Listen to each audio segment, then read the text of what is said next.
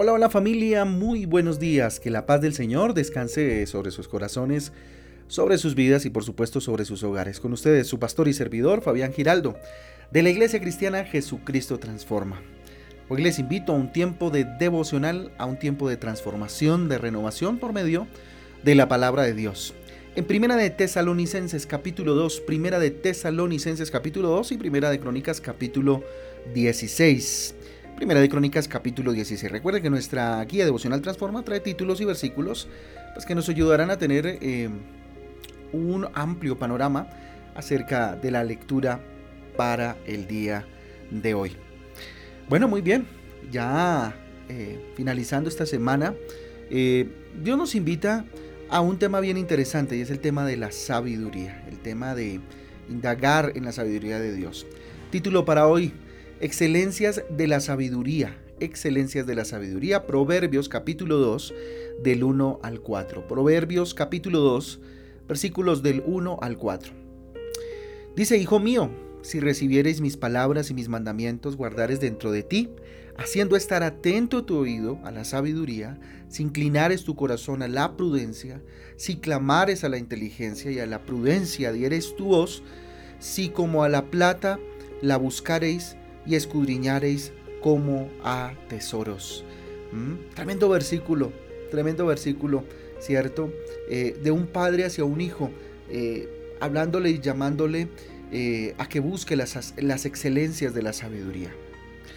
El Señor, a través de las escrituras, pues nos revela dos claves importantísimas. Recibir y guardar dos palabras fundamentales que usted puede subrayar en este versículo, que son recibir y guardar su palabra para llegar a experimentar pues las excelencias de la sabiduría. Ojo, recibir y guardar. Dos claves que sin duda alguna mm, personajes como, como Abraham, por ejemplo, supieron implementar. ¿sí? Yo le invito a que haga memoria un poco, recuerde el momento en que Dios le pide eh, eh, a Abraham que sacrifique a su único hijo, eh, Isaac, a quien él amaba, ¿recuerda? ¿Mm? Si observamos la, respuesta, mm, veremos cómo Abraham no solo recibió, o sea, aceptó pues, acogió la orden dada por Dios, sino que también guardó de manera intacta, sin alteración, sin remoción, el mandamiento del Señor. Pues sin duda eh, eh, eh, este obedeció, ¿cierto? Con todo su corazón, sin importar sus, sus propios racionamientos, sin, sin, meterle tanta lógica, ni sus sentimientos, ¿cierto?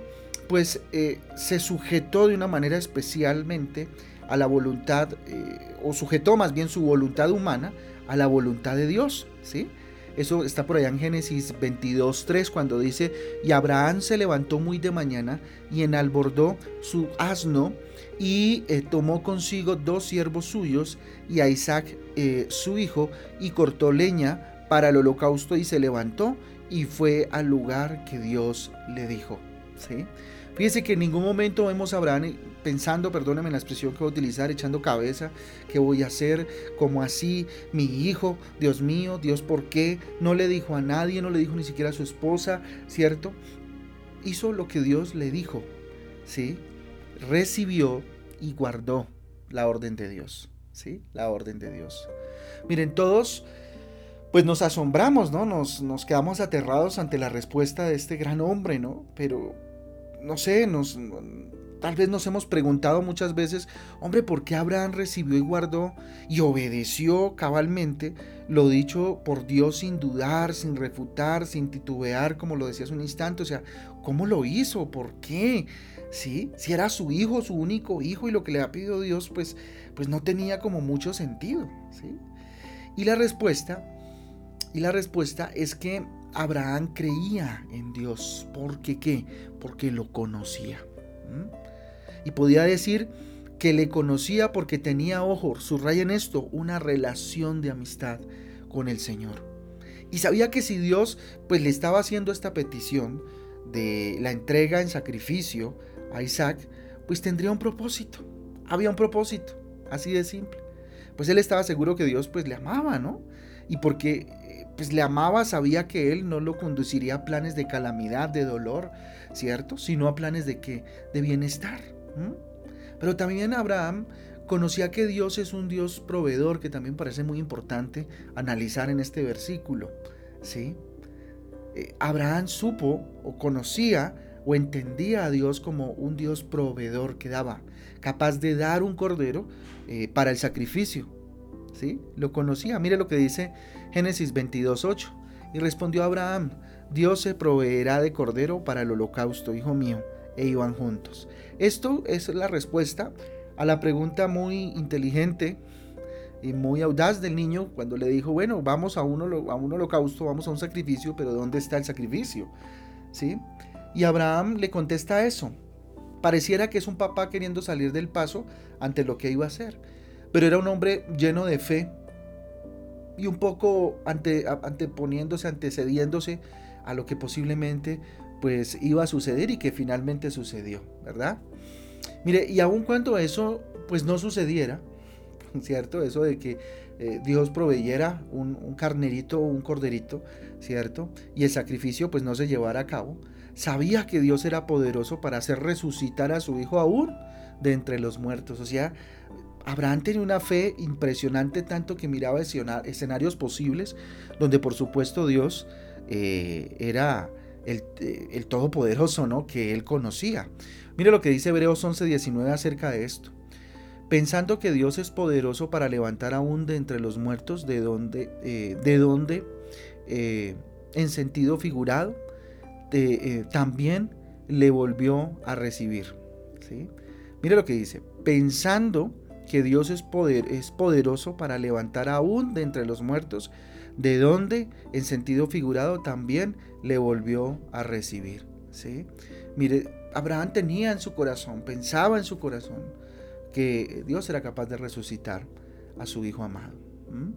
Miren, con este ejemplo podemos ver que el problema de muchos de nosotros, o, de muchos de, nosotros que nosotros enfrentamos en la actualidad, y, y es que nos cuesta recibir, nos cuesta aceptar la palabra y aún más nos cuesta guardarla sin modificar la palabra de Dios, aceptarla como viene, guardarla, ¿cierto? Sin ningún tipo de modificación lo que Dios nos, lo que Dios nos dice, ¿no? En su palabra, porque, ¿por qué? Porque no le conocemos, porque no nos preocupamos por conocerle más para de esa manera confiar más en lo que Dios habla eh, eh, a nuestra vida. Y a veces Dios nos pide que soltemos algo y qué difícil que se convierte eso, ¿no? Así que miren, hoy el Señor nos está llamando a que dediquemos tiempo a conocerle, a conocerle, a profundizar en Él, a través del, estudio, por supuesto, de la palabra de Dios, también a través del congregarnos, también a, través de la pastoral con, con, su pastor personal, tener citas de edificación, de pastoral a menudo, ¿sí? En nuestros tiempos devocionales, ¿sí? Esa es la forma o las formas, o las diferentes formas en las cuales podemos abordar el conocimiento de Dios. Porque si conociéramos quién es Dios y quién es el que nos está diciendo recibe y guarda mi palabra, entonces sin titubear como Abraham, pues lo haríamos, ¿cierto? Y él sin duda alguna nos conduciría a, experimentar, como Abraham, insisto, las excelencias de, de la sabiduría, ¿sí? De conocerle, porque en eso radica la sabiduría, en conocerle a Él, ¿sí? A entender el temor de Jehová, el temor de Dios a respetar su autoridad, a honrar su, su poder y hallar el conocimiento de Dios, hallar el conocimiento de Dios. Excelencias que pues veremos, ¿cierto? En la medida en que eh, acudamos a la palabra de Dios, Y estemos en la palabra. Así que pensando en esto familia, yo les invito a que oremos en este devocional el día de hoy y le entreguemos este día al Señor pensando y reflexionando frente a lo que hoy Dios nos habló. Padre Santo, aquí estamos, Señor. Levantamos nuestras manos a ti. Nos rendimos delante de tu presencia sabiendo, Señor, que sin ti es imposible, Padre Celestial, caminar. Eh, un día más. Te lo ponemos, te ponemos este día. Dígale, Señor, delante de ti. Hoy consagramos este día para tu gloria y tu honra. Señor, sé que tú me hablas a través de tu palabra. Dígale, Señor, sé que todo el tiempo tú me estás insistiendo, me estás hablando, me estás guiando a través de tu palabra. Pero hoy medito en que tal vez, no sé, la he recibido, la he guardado correctamente. Me pregunto, Señor, ¿cuántas veces tal vez tú me has dado palabra y la he recibido, mas no la he guardado en mi corazón? o ni siquiera la he recibido, Dios, perdóname. Porque cuántas veces quisiste hacerme el bien, Dios, y yo insistí en caminar directico hacia el mal. Examina mi corazón, Dios eterno. Permíteme conocer si lo, si lo estoy haciendo bien, si lo estoy haciendo eh, fielmente, esto de recibir y guardar tu palabra. Ayúdame, Espíritu Santo. Guíame, enséñame, Espíritu de Dios, a caminar eh, entendiendo, recibiendo y guardando la palabra de Dios y caminando en pos de ella y no en pos de mis caprichos y de mis propias eh, invenciones, Padre Celestial. Yo quiero ser más como tú, quiero alcanzar los propósitos, quiero sorprenderme, bendito Dios, con lo que tú tienes para mi vida. Por eso el día de hoy te entrego mi corazón, mi vida, esta semana que pasó. Bendito Dios, este día de congregación lo ponemos delante de ti. Te rogamos, Señor, que hoy hables una vez más a nuestro corazón en ese tiempo maravilloso de congregarnos alrededor de tu palabra. A ti sea la gloria, a ti sea el poder en esta mañana, en el nombre de Jesús y en el poder del Espíritu Santo de Dios. Amén y amén.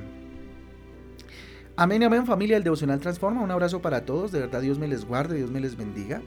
Espero verlos hoy en la tarde 5 eh, de la tarde en nuestra iglesia reunión familiar. Ahí los esperamos para que congregarnos juntos y juntos adorar al Señor. Los invito a cada uno de ustedes, de los que vive acá en Bogotá, a que se venga a la iglesia hoy a las 5 de la tarde y veamos la gloria de Dios. Chao, chao.